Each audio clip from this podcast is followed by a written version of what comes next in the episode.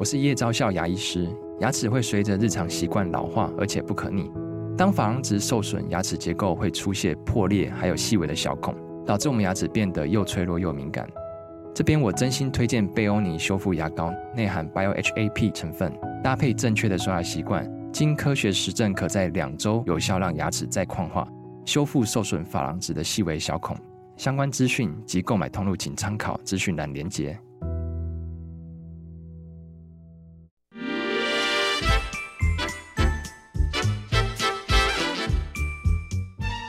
有健康的身体，才有健康的生活。名医昂寇专业医师线上听诊，让你与健康零距离。大家好，这边是九八新闻台，欢迎收听每周一到每周五早上十一点播出的《名医 on call》节目，我是今天的主持人米娜。我们今天的节目同样在 YouTube 同步有直播，欢迎听众们在 News 九八 YouTube 频道可以留言询问相关的问题。在半年过后，我们会也会接听大家的 call in，有相关的问题都可以打电话进来。预告一下，我们的 call in 专线是零二八三六九。三三九八零二八三六九三三九八，我们今天邀请到的是来自台北医学大学附设医院乳房外科杜世新教授，教授好。嗯，米娜，各位听众大家好，大家早安，也接近了午安。对，看到教授就知道，今天要跟我们聊很多，就是一些就是乳房健康相关的话题哦。嗯、对，没错。我们今天这个主题很棒哎，它是。生命的未爆弹，乳管异样增生。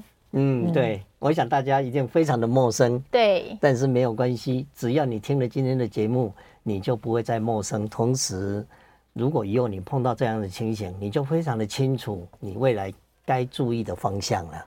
是，刚刚在节目开始前跟教授稍微聊了一下，就是乳管异样增生这个，真的是我觉得是一个很容易被忽略的一个区块。嗯，没错。对，要有人去点它，没错，提醒他，没错。今天感谢教授要来提醒我们，这样。嗯、这边要请教授帮我们先介绍一下，什么是乳管异样增生？嗯，乳管异样增生，也就是说，一般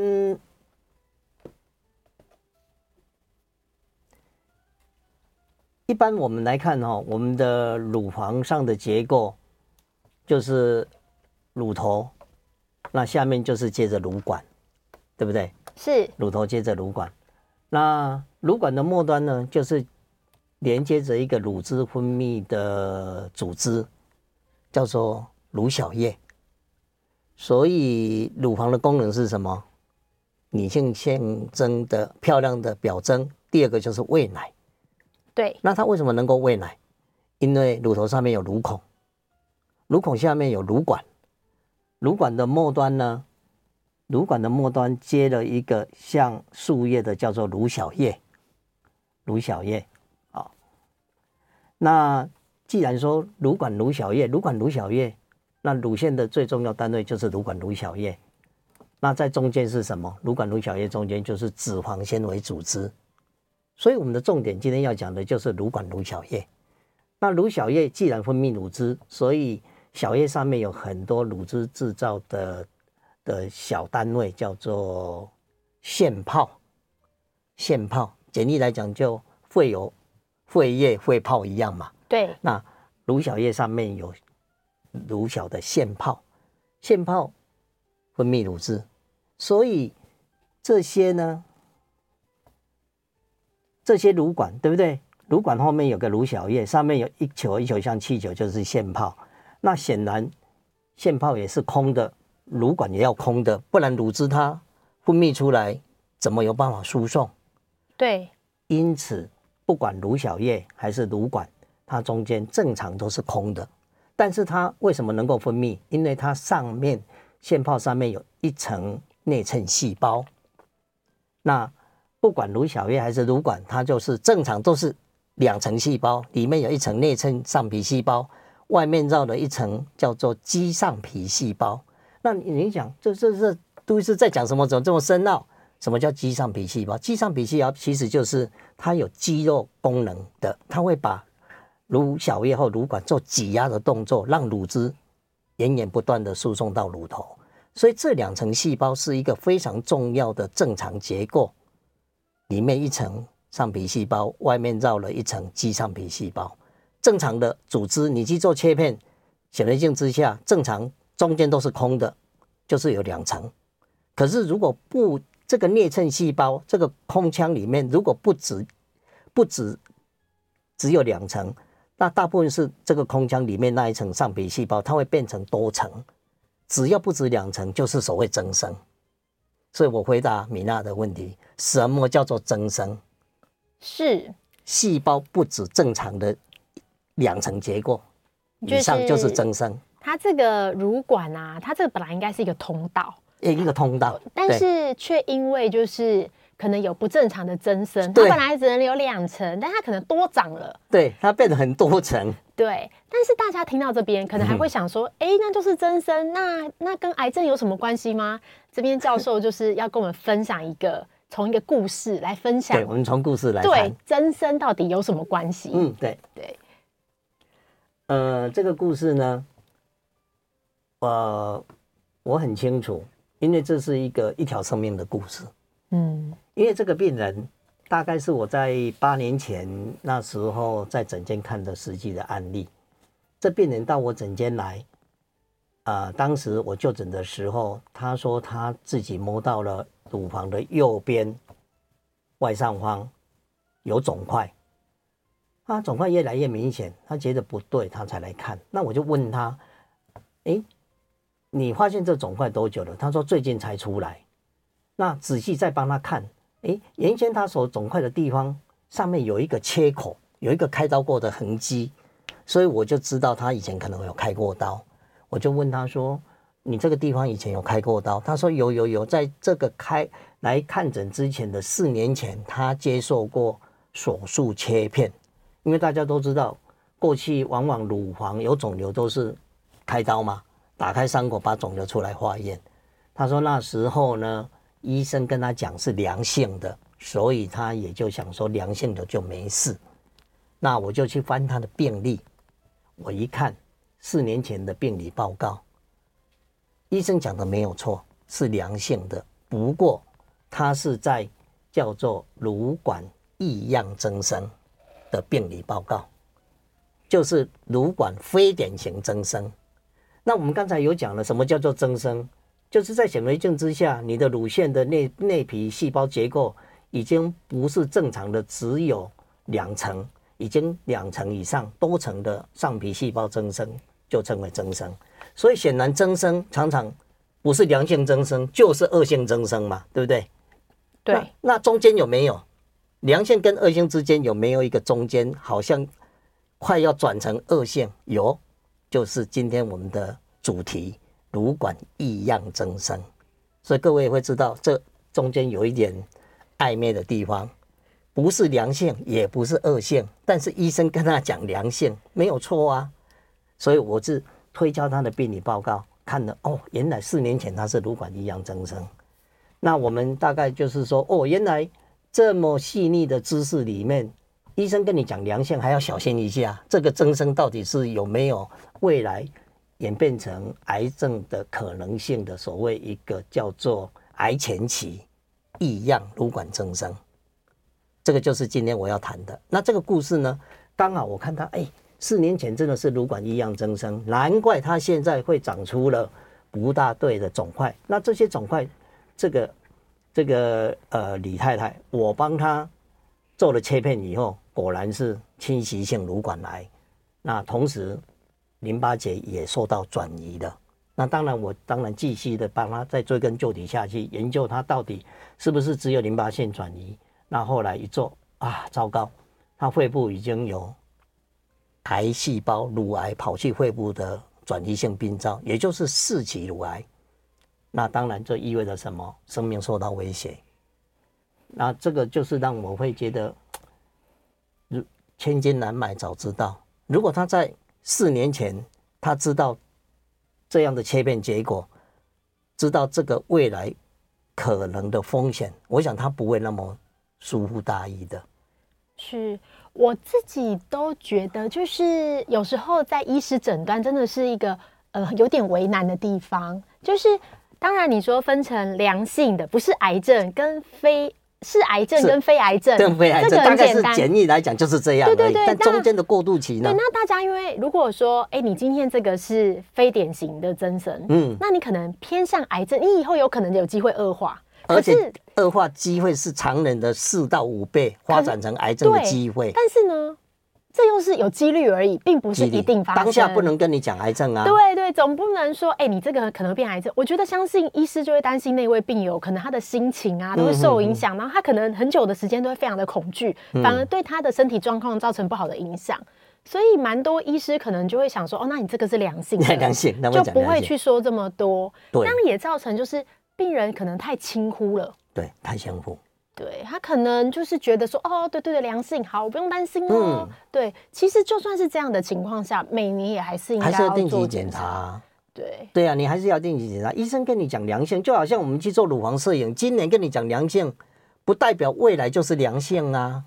对，我觉得这个是大家容易忽略的。对啊，今年健康检查没事，你说两年以后健康检查会没事吗？是是，这个是一个简易的逻辑啦。对，这是第一个故事。是，这是第一个故事。那他原先就是乳管异样增生。我想，如果当时候医生能够再进一步跟他稍微强调你未来要注意的话，或者他自己有听到这样的信息，他应该会有所警觉，就不会说等到摸到肿块才想来。哦，这是第一个故事。对，第二个故事也是我在最近两个礼拜前才看到的诊间的实际案例。当然，他是转自很有名的癌症医癌症的治疗中心过来的。他来的时候，他他这是形势有点紧张了，因为他说他最近几天摸到乳房靠乳头地方有个坚硬的肿块。那我仔细帮他看，我这看哇，这肿块也真的是真的是怪怪的坚硬的，而且肿块的上面的皮肤已经开始有一点产生颜色的变化。那为什么颜色会变化？皮肤颜色会变，因为肿瘤成长比较快，它的循环、血液的供应、淋巴循环的供应已经产生了压迫、阻塞了，所以皮肤开始产生皮肤的颜色不一样。我帮他仔细摸腋下的时候，摸到淋巴结。我们我们知道，正常人你自己摸摸你的腋下，你是摸不到淋巴结的。可是他的乳房有坚硬的肿块，界限不清楚，腋下摸到淋巴结。第一个想的一定是恶性乳房肿瘤嘛，对不对？那我也帮他做了做了进一步的检查。那在进一步检查之前，他在诊间他就拿起了他过去在七年前的病理报告给我看。那我仔细一直跟他读，我他七年前有做过切片两三个地方，其中有一处的切片报告，他总共做了三个地方的切片。两片是没事的，就是正常的乳腺增生而已。但是其中有一个报告就是乳管异样增生，嗯，其中有一个哦。那当然，这其中那一个异样增生跟今天它所产生的癌块的地方刚好非常的在旁边而已，非常的吻合。所以我就开始又回想这个案例了。那我说，那你在七年前你去检查？那医生怎么跟你讲？他说医生说是良性的。我说可是也不对呀，医生跟你讲良性，那这七年之间你为什么都没有任何就医的记录呢？当然我不好意思再责难他了，因为他已经够难过了。因为我们不是一直在这边提醒大家定期检查，甚至年龄到了就要接受，任何没有症状也要接受两年一次的乳房摄影。那你今今今天已经五十三四岁，你在过去七年。那是三三次的切片之后，也就不再看医生，中途也没做任何筛检检查。今天自己摸到了不对了，才来。那我当然我一看，哇，乳管异样增生，那么大概可以对他的病情前后勾出一个一个前因后果了。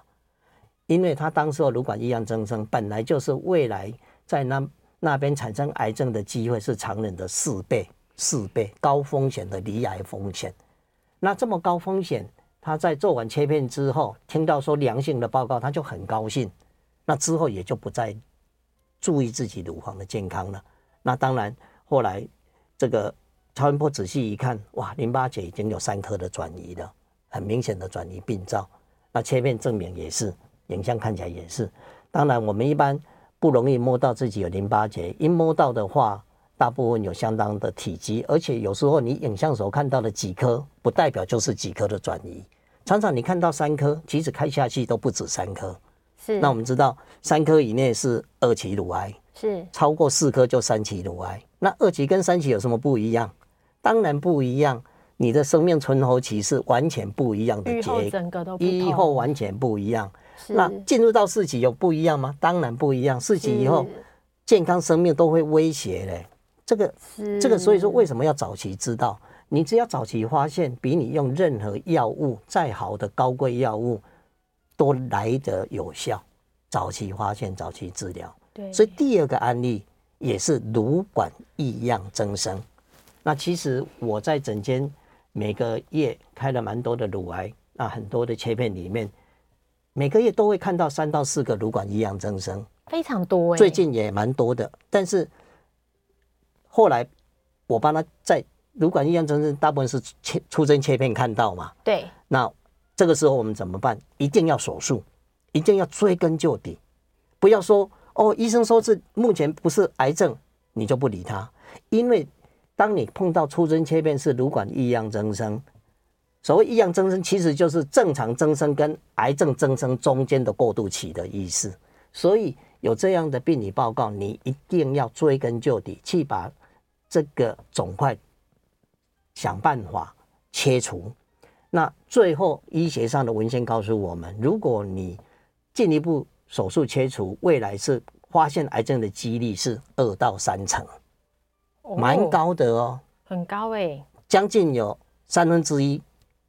你出生报告良性的乳管异样增生，你把它拿掉出来化验，会是癌症，几率三成，相当的高。当然，这个癌症常常是原位癌，但是也会是侵袭癌。这个就是为什么你一定要去知道这个这个细腻那么诡异的地方。就是我们一般在胸部里摸到了肿块的时候，但是还是要先提醒大家，就是因为我们常常在跟大家说啊，现在乳癌的治疗很多元呐，治疗方式很多，请大家不要害怕治疗。可是因为这样，就有一些呃，可能人有一些病友发现了这个肿块，他就想说啊，反正治疗很好，就拖了很久。可是其实刚刚教授讲到一个重点哦，就是治疗再好，早发现早治疗还是最好的，还是最好吧。对啊，你一期零期发现，一期发现，二期发现都不一样，都不一样，愈后都不一样，用的药所受的折腾也完全不一样。对，真的，所以，所以真的基本概念，你要从赢，我们要赢在起跑点。对，起跑点就是定期的筛检，甚至现在就是之前跟教授聊到，就是说现在是四十五岁嘛，嗯，的可以做这个定期的筛检，但是你甚至年纪更轻，你有时候在公司的这个健康检查，你都可以安排。定期的健康检查，嗯，提早来做。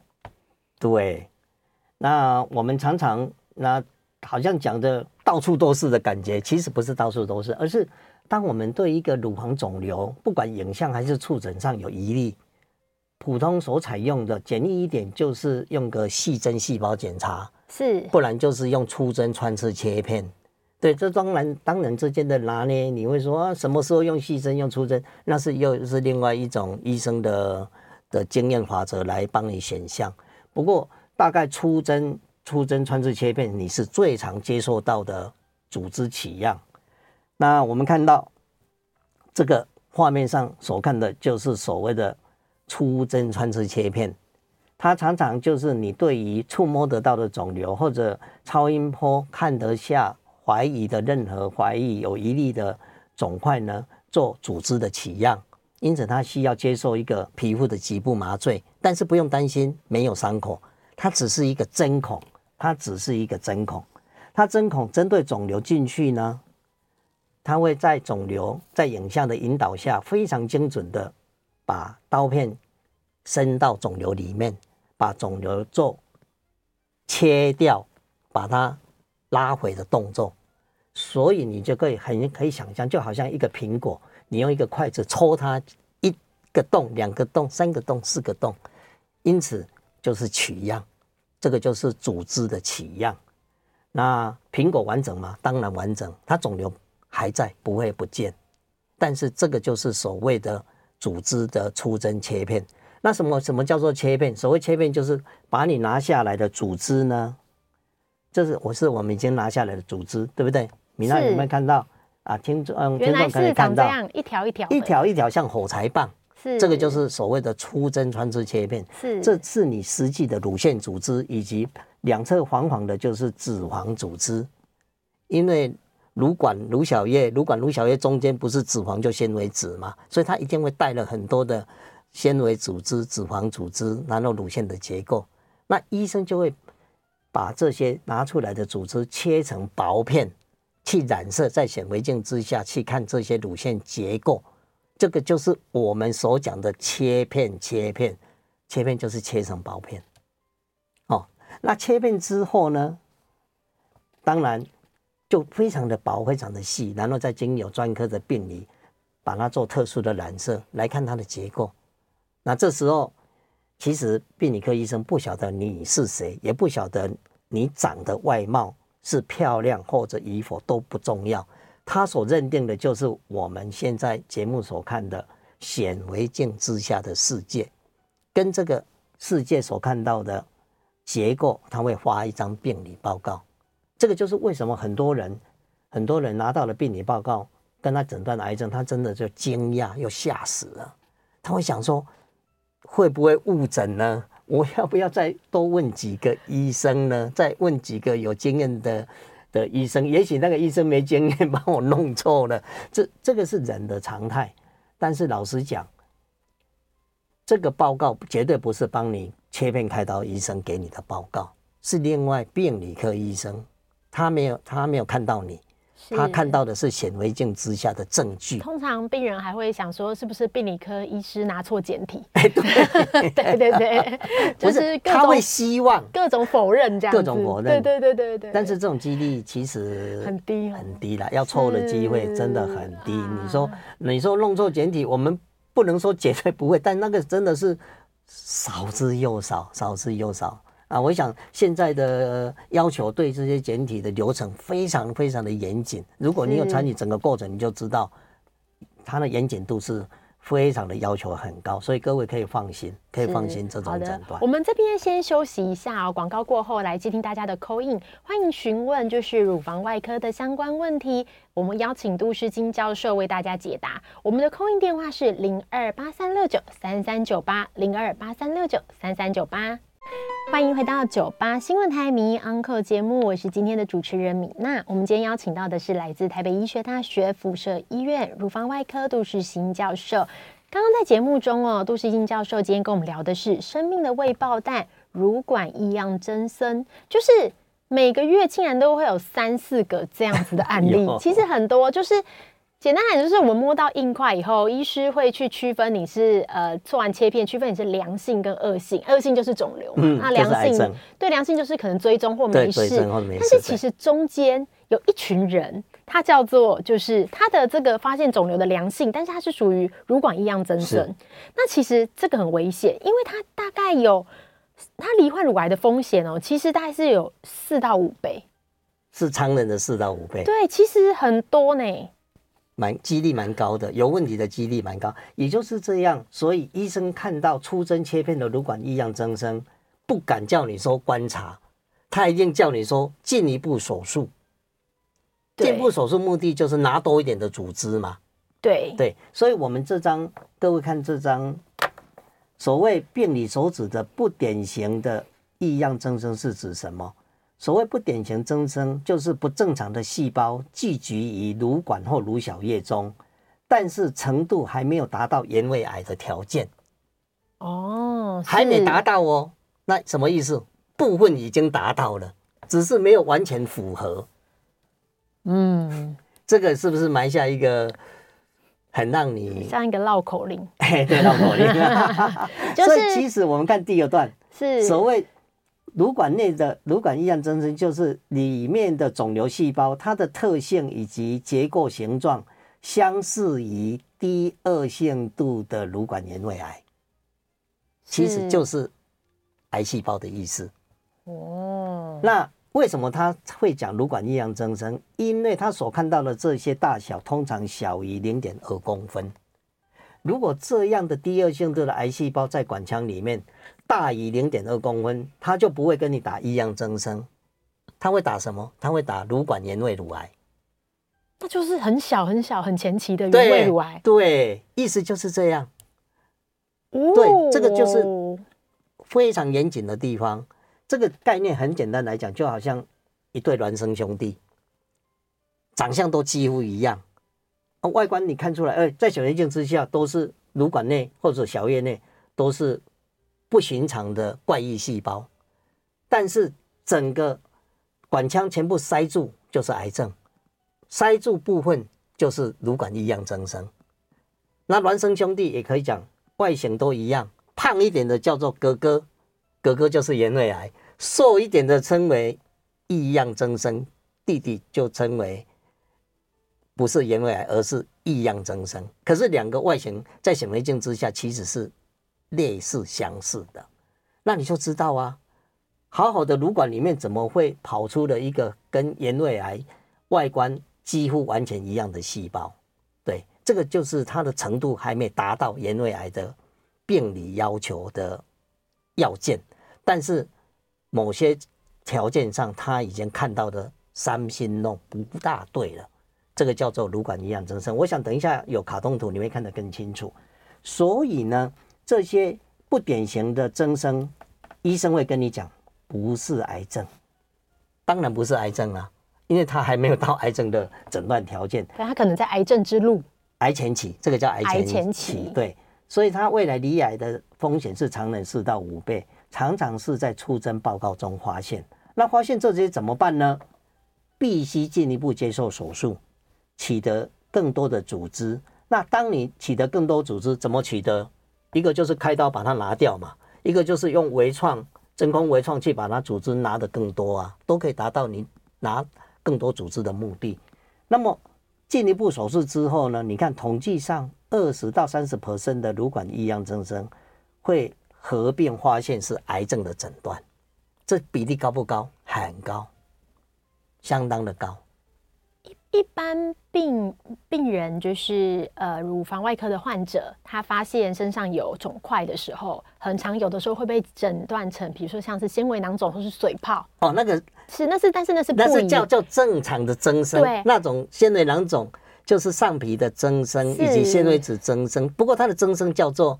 良性增生，良性增生，对。所以通常我们常会遇到一些，就是呃，他不是病友，他可能被医师诊断说啊，你这个东西观察就好。那有些人会很紧张，说怕它变成癌症，嗯、所以就会跟医师要求说，我身上全部的纤维囊肿我要拿掉。对，可是其实呃，听教授的意思是，其实那这样子就是医师都不愿意拿掉，原因就是说它是安全的，它是良性，它是安全，它不是像这种就是对，如果他现在是。乳管的这个异样增生、非典型增生的话，其实医师会是要你拿掉，会一定要，而且要你拿掉才是标准的概念，哦，不能叫你说观察，观察风险太高了。是，那大家会想，无缘无故我怎么会去乳腺增生？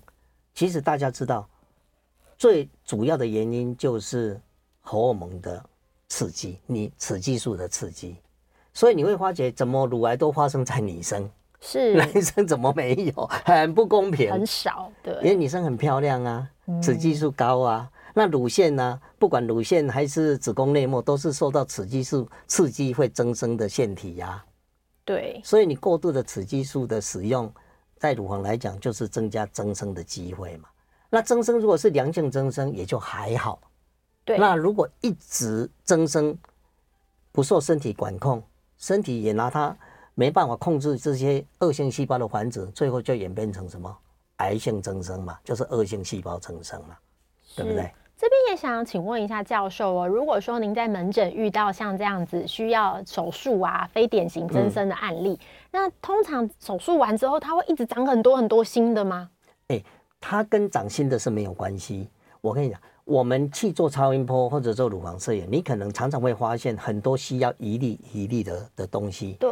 但是你只要把它确定最危险的，先做一个取样。如果它是良性，一般一般的法经验法则，其他的你不用每个都去弄它。因为最危险的就是最有指标性的嘛。如果它确定是良性的话，对，其他风险更低的，大概你就用观察，而不是像米娜说，我大家怕了就一直拿，一直拿，那一直拿，其实拿也不舒服啦。啊啊！如果现在你不是用微创的话，你拿起来每个都有伤口，那这样子乳房到处都是伤疤，其实是不好，是不好的，是不对。所以，我们今天大概，我想刚才这样子用实际的故事。用这样子一直慢慢的吸收，用卡通图会告诉我们，哦，真的不管乳小叶还是乳管，里面都有一层上皮管腔细胞，外面有一层叫做肌上皮细胞，正常都是两层而已。是。那尤其这里面这一层，它如果增生的话，细胞会往乳小叶或者乳管的管腔突突出来。那只要不是两层，所谓两层就是里面一层，外面一层肌上皮嘛。那只要不是两层，就是增生。今天如果增生看起来细胞外形还好，没有癌细胞的样子，那么就是所谓的正常典型的增生。啊，这增生的原因就是雌激素的刺激是主因。那比如说致癌式的促刺激，当然也是一种可能的因素。啊，那我们看，如果这些上管腔的乳管上皮细胞，一段期间长一倍，一段期间长一倍，最后把整个管腔全部塞住了。那管腔原来是什么？乳汁要跑的通道嘛。对，它里面的细胞是癌细胞，同时把管腔堵死了，就是什么？乳管原位癌。是。所以大家都说乳癌要发现有原位癌，有侵袭癌。对，原位癌就是它细胞只有在管腔内或者在乳小叶内。它乖乖的还在这个结构的空腔里面。今天如果说你原位癌不发现，它里面是不是平均三个月会复制一次？最后管腔空间是不是固定的？对，它里面细胞一段期间胖一下，胖一下，胖一下，胖到未来会怎么样？跑出来了。对，撑破了。这个就好像这个外面有一层保护我们的。的组织蛋白质的结构膜叫做基底膜，就好像围墙的坚毅一样，它把这些恶性细胞包在管腔或者乳小叶内。可是这个基底膜就好像坚毅的的围墙，一旦破掉之后，癌细胞会不会出来？坚毅的围墙破掉，患者有没有机会从那边跑出来？有的，跑出来会不会危险？一样，身体就是这样的，那么严谨的保护你。这个基底膜如果被打破，癌细胞跑出来。跑出来，跑出来，外面是什么？我们刚才有讲，乳管、乳小叶之间都是纤维组织、脂肪组织，里面富含神经血管，不，淋巴管血管。那淋巴管血管，癌细胞进去，结局怎么样？全身。对，因为淋巴管是全身的，二十四小时不停的，血液循环也是二十四小时、二十四小时不停的。是这样子，为什么你会知道说？大家要怕癌症，因为癌细胞会随着淋巴系统、血液循环系统去跑去任何你到的地方，所以大家都说哦，癌细胞只会跑去骨头、会脏，错的。癌细胞会跑去身体上，只要淋巴循环到、血液循环到的地方都会转移，只是它的机会常常发生在乳癌来讲，就是肺部、骨头、肝脏、脑部嘛。可是你有的人这边得乳癌。左边的皮肤上面也有癌块哦，因为它会随着淋巴循环跑，有的人甚至跑去眼睛，跑去卵巢、子宫内膜、腹膜、肠胃道，都可能的。那为什么说癌细胞长那么恐怖？当然恐怖，你只要淋巴到的地方、血液到的地方，你身体没有用很好的药物，没有很好的免疫力，没有很好的抑癌的。的的的基因来管控癌细胞的成长，它真的有可能就突破你的天然防线，而变成转移性的，叫做侵袭性乳管癌。哦，这个侵袭性乳管癌。所以所谓乳管异样增生，其实今天我们的主题就是中间这个卡通图，它的细胞已经不是一层乖乖的里面一层外面一层肌上皮，而是里面的一种管腔细胞一直长一直长。然后，但是它还没有完全塞满哦，它是恶性的癌细胞，低恶性度的，但是它把管腔部分填充了，你说是不是过渡期？这个叫做癌前期，嗯，它填充了。那只要有出生切片是这种病理报告，你一定要再进一步手术。而且手术之后不要以为良性就没事哦，你有这个报告，未来你罹癌风险真的要小心，是常人的四到五倍。也就是说，这两个故事，这两个故事，当时候如果他了解这个异样增生所带给他的意义跟蕴含。他可能就不会那么疏忽自己的安全性了。嗯、我们这里先休息一下哦，然后等一下来接听大家的 call in。我们电话是零二八三六九三三九八，欢迎回到九八新闻台名医 Uncle 节目，我是今天的主持人米娜。我们邀请到的是来自台北医学大学附设医院乳房外科的杜世新教授，来跟我们聊了很多就是乳房健康的相关知识哦。今天聊了很多乳管异样增生。那刚刚我们在看这个。乳管异样增生的这个卡通图片，图对，非常清楚哦。就是有五个图，然后乳管异样增生就是介于中间，对对，介于正常典型增生跟癌性癌细胞增生中间的过渡期。是，如果一般我们有常常听病友分享哦，就是像是那个呃原位癌也有所谓的癌前病变，所以它就会算是在这一块嘛。所谓原位癌就是侵袭癌的。前期病变是侵袭癌不是会跑掉吗？对，会转移吗？对，那侵袭癌之前就是原位癌，是就是原位癌。所以所谓癌前病变，就是在侵袭癌的程度之前都算癌前病变。哦，所以常常所谓的癌前病变，常常指的就是乳管异样增生，乳管异样增生，这是叫做癌前病变，因为它还没到原位癌，它还没到癌症，它已经有一点怪怪，它已经怪怪的。所以你有这样，你一定要去认知它，你一定要认知它。好，没有问题。我们现在刚才有五个卡通图，对，我们来看真正的显微镜之下的我们的乳腺做成切片之后的样子。对，乳管是不是乳汁的通道？显然乳管中间是空的。你看这个正常的乳管，你有没有看到一个乳管把它横切，是不是像一个？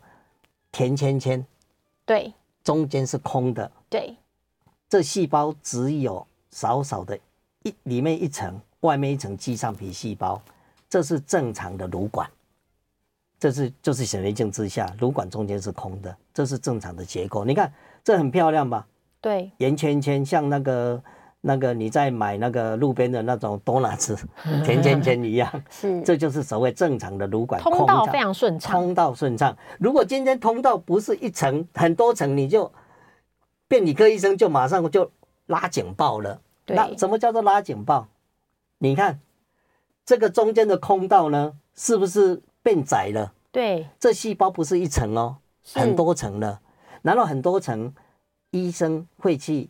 帮他做进一步的鉴定，或者由他外形有没有癌细胞的可疑来做特殊的叫做免疫组织化学染色，是来看这些增生细胞是不是癌细胞的特征。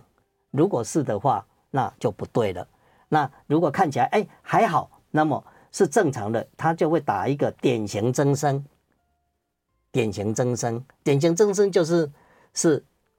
不止两层变多层，但不是癌症增生，就称为典型增生。这个时候是良性的哦。你看典型增生有可能把管腔怎么样缩小了。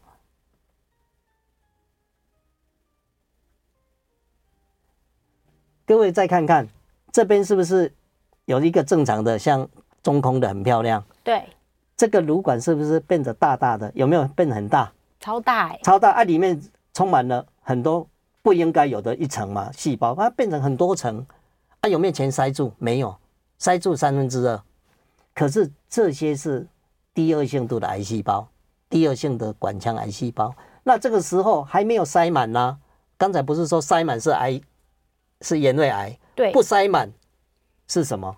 但这又是癌细胞啊，第二性度的，而且它的体积没有大于两 mm，没有大于零点二公分。这个时候。病理科医生就会打乳管异样增生。那你那大概看到呢？其实塞满就是原位癌了，那这样还蛮危险的。它是部分塞满呐、啊，对，那危不危不危险？危险。所以我说是孪生兄弟呀、啊，胖的胖的叫哥哥叫做原位癌，弟弟瘦一点叫做乳管异样增生，那外形都是长相一样啊。对，这个就是诡异在这个地方。因此，你病理已经看到乳管异样增生，你说它旁边会不会有原位癌？有没有侵袭癌？当然有可能啊。既然有可能，你就是一定要再进一步的追根究底去做手术。对，所以绝对不是说，哎，这是良性的，然后我就回家没有事。对，那刚才今天讲的两个案例就是这样。那我们再看下去，那种异乳管异样增生，结果你如果说，当你切片之后，手术之后把肿瘤拿更多，再切成薄片，啊，这原来这个乳管不是圆圈圈还在，只是变形了，没那么圆，但里面本来空腔不见了，本来不是乳管中间要空的吗？现在中间什么？你各位有没有看到，这中间塞满了不应该存在的恶性细胞，低恶性度的癌细胞？你看塞满了就是乳管原位癌，那部分塞满呢，叫做异样增生，就是孪生兄弟。孪生兄弟哦，这个就是乳管原位癌。当然有所谓的不同的形态，那个是另当别论。那个诶，今天不会在这边详述，以后有机会我会再跟各位详述。那什么叫做呃乳管原位癌的各种显微镜之下的亚型？好，最后这一张就是我们大家最怕的侵袭性的乳管癌。这个本来圆圈圈的乳管在这里，到这边是不是这边有破口了？对，它那个坚硬那层外面的基底膜已经破掉。这些不不应该长的一些癌细胞已经穿通到周边的纤维组织里面，这里面有富含了什么？血管、淋巴管。你看这边是不是有看到血管？对，这里面有红血球。那它跑到这边来，会不会跑到血管里面？会。所以这个就是侵袭性的乳管癌了。这个已经不是原位癌了。是，这也是为什么我们在做癌症的这个切除的时候要多切一圈，是吗？对，你不是你多切一圈，就是说我希望我的刀口切缘跟癌细胞是分开的。你只要刀口边缘含有癌细胞，复发几率一定高嘛？对，所以说要多切。对，对，也就是说，你发生火灾，你旁边一定要隔一个防火墙，你不能只在发生火灾处把它用用像用绳子包起来，那不扩大的。包会不会危险？大家会靠过去嘛？会危险啊！就是说，癌症的手术一定要有一个安全的切缘。所以这五张实际显微镜的世界的幻灯片就验证我们刚才的卡通图：正常乳管、良性增生的乳管、异样增生的乳管、乳管原位癌、侵袭性乳管癌。这样，我想用这样来对照，我们慢慢的去审视。你就会有概念了，是因为这个超清楚。我这边也想询问杜教授，请杜教授跟大家讲一个观念，因为我们非常听到非常多病友的分享，就是他们会去可能会觉得说有一个部分很不懂，就是说我今天可能是呃一个小型的肿瘤嘛，那医师可能帮我切局切。